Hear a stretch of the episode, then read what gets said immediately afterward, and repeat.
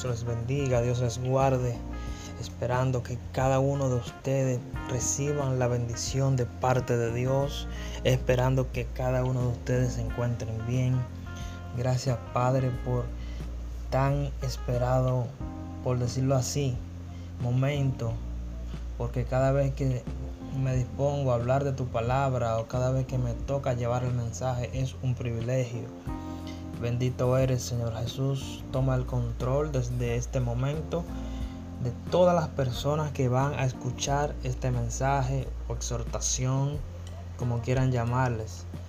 Toma el control, mi Dios, de cada corazón que necesita una palabra tuya.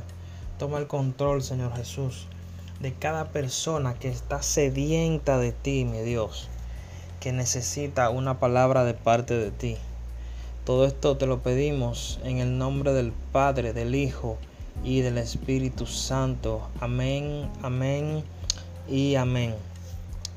Eh, sin más preámbulos, yo soy el pastor Manuel Báez y en este momento estaré compartiendo una porción de la palabra, la cual se encuentra, o sea, le estaré llevando en el libro de Jonás, en el capítulo 1 y estaré resumiendo capítulo 2 y 3. Esperando que cada uno de ustedes se encuentren bien y que en estos momentos de dificultad podamos ver la luz de Cristo donde quiera que nos movamos y podamos hacer que Él se manifieste en nuestros corazones. Amén. La palabra de Dios que está más que bendita la leemos en nombre del Padre, Hijo y Espíritu Santo. Libro de Jonás, capítulo 1. Vino palabra de Jehová a Jonás, hijo de Amitai, diciendo, Levántate y ve a Nínive, aquella gran ciudad, y pregona contra ella, porque ha subido su maldad delante de mí. Y Jonás se levantó para huir de, para huir de la presencia de Jehová a Tarsis y descendió a Jope y halló una nave que partía para Tarsis y pagando su pasaje entró en ella para ir con ellos a Tarsis, lejos de la presencia de Jehová. Pero Jehová hizo levantar un gran, un gran viento en el mar, y hubo en el mar una tempestad tan grande que se pensó que se partiría la nave, y los marineros tuvieron miedo y cada uno clamaba a su Dios, y echaron al mar los enseres que había en la nave, para descargarla de ellos. Pero Jonás había bajado al interior de la nave y se había echado a dormir. Vamos a dejarlo hasta acá. Fíjense, nos damos cuenta que, número uno, Jonás, eh, perdón, Jehová encomendó a Jonás para que llevara su palabra a la ciudad de Nínive. Si nos damos cuenta, Dios nunca va a encomendar un, a alguien a que haga algo cuando éste no tiene el don o el carácter para hacerlo. Jonás tenía el carácter para poder llevar su palabra, pero tenía algo en contra. Jonás no obedecía. Jonás no obedeció el mandato de Dios. Hizo, como vulgarmente se dice, lo que le dio la gana. Jonás, Dios lo mandó a Nínive. ¿Por qué lo mandó a Nínive? Porque en aquella ciudad había subido la maldad. Era una ciudad que estaba llena de pecado. Y eso no le agradaba a Dios. Entonces, Jehová encomendó a Jonás para que fuera a aquel lugar para pregonar su palabra, para hablar las buenas nuevas de salvación, para evangelizar, para convencer y hacer entender a las personas que solamente en Cristo hay salvación, para que las personas comprendan que los dioses ajenos a Dios no, le, no lo iban a salvar a ellos, y solamente hay un camino que lo lleva a la salvación. Ese era el trabajo principal de Jonás. Pero vamos, pero leyendo esta historia nos damos cuenta que Jonás era una persona entregada a Dios. Y usted dirá, pero si era una, persona entregada a Dios, ¿por qué lo desobedece? En la actualidad existen personas así, muy entregadas al Señor, muy metidos en la iglesia, pero no acatan los mandamientos de Dios. Hay muchas personas dentro de las iglesias que tienen ministerios, que tienen grandes ocupaciones, pero realmente hacen lo que a ellos les parece. Son unos Jonás cualquiera, por decirlo así. Y más adelante nos damos cuenta que era tan grande, tan grande la tempestad, que cada uno de los marineros que tenían sus dioses falsos, sus dioses ajenos, empezaron a clamar a ellos. Cada uno por su parte. Pero ninguno, ninguno tuvo respuestas. Y el único que le faltaba era Jonás. Entonces el capitán del barco le preguntó que quién era, que qué le pasaba. Y él dijo, "Yo soy él dijo, "Yo soy un devoto de Dios, el que creó los cielos y la tierra." Entonces ellos se sorprendieron. Y ahí fue el momento en el cual se dieron cuenta que Jonás había hecho algo que había enfurecido a Dios. Que Jonás había hecho algo que no estaba dentro de los lineamientos de Dios. Mire cómo son las cosas. Personas que no, que no están alineados con Dios. Personas que no creen en, en el Dios creador de los cielos y la tierra. Sino en dioses falsos. Mire cómo ellos reconocen que Jonás había hecho algo que no estaba de la mano con lo que Dios quería que él hiciera. Más adelante vemos cómo ellos echaron a Jonás al mar para ellos no morir, para ellos salvarse. Y es tanta la misericordia de Dios para con nosotros que aún siendo pecador, Él nos salva y nos redime. Que ya el Señor tenía de antemano un plan. El Señor tenía un gran pez Fíjese que la gente dice que era una ballena, pero la Biblia dice que era un gran pez. No explica con exactitud qué tipo de pez era. Y entonces el Señor mandó este pez para que salvara a Jonás. No importando lo que usted hace, no importando las veces que usted peque contra Dios, que usted blasfeme contra Dios, que usted haga lo que le da la gana, que usted siendo dueño del ministerio haga lo que usted le place. Dios siempre va a tener misericordia con usted.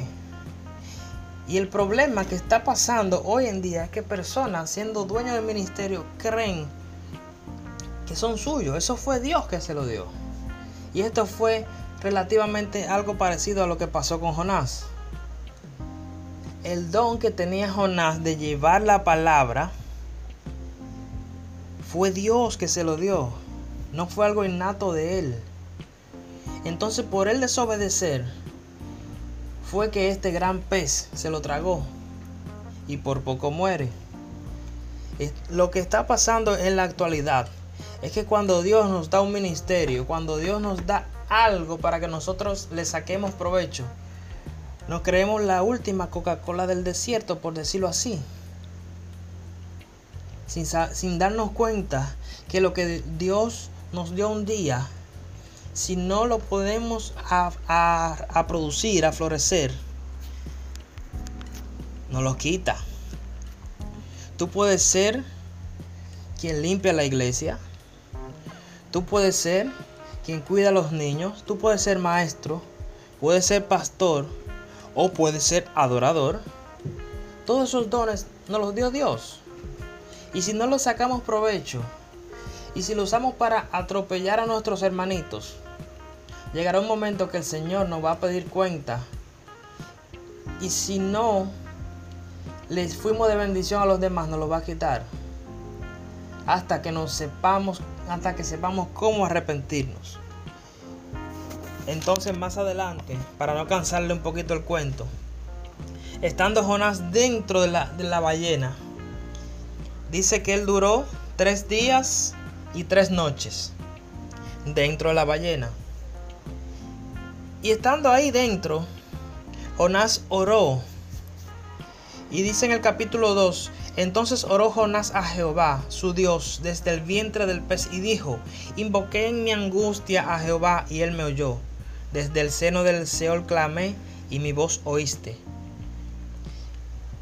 Fíjense, si nos damos cuenta, en el capítulo 3, luego, perdón, en el capítulo, en el versículo 10 del capítulo 2,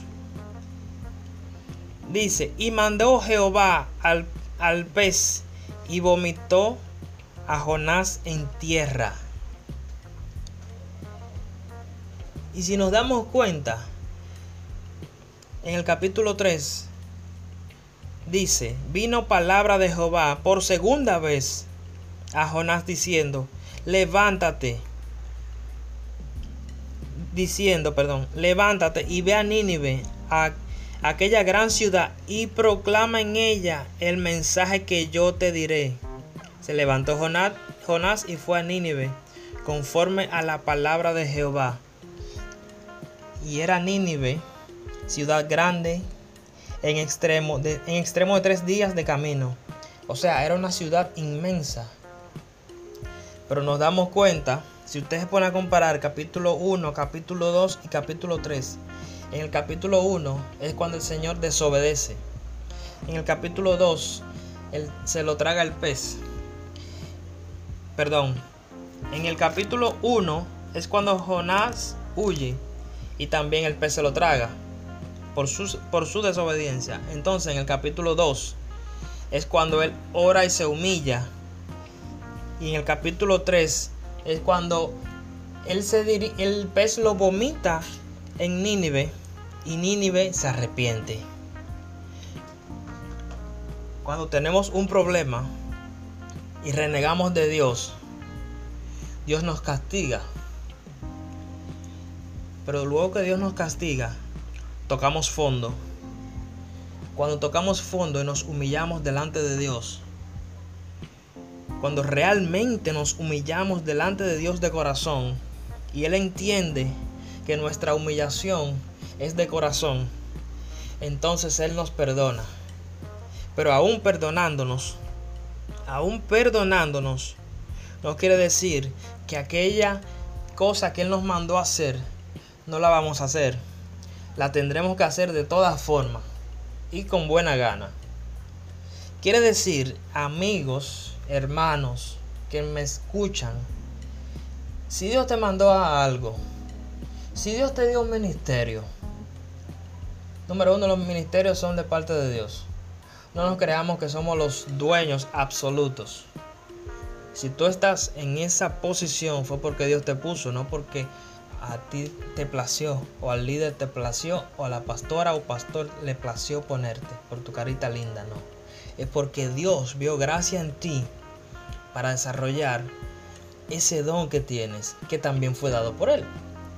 Es por eso que debemos de respetar primero a los que están, a, nuestros líderes o jefes terrenales puestos por Dios y luego saber respetar a Dios. Porque cuando tú obedeces a los que están por encima de ti aquí en la tierra, tú estás obedeciendo a Dios. Esperando que esta palabra le haya sido de mucho agrado y puedan sacarle provecho. Dios les bendiga Dios les guarde.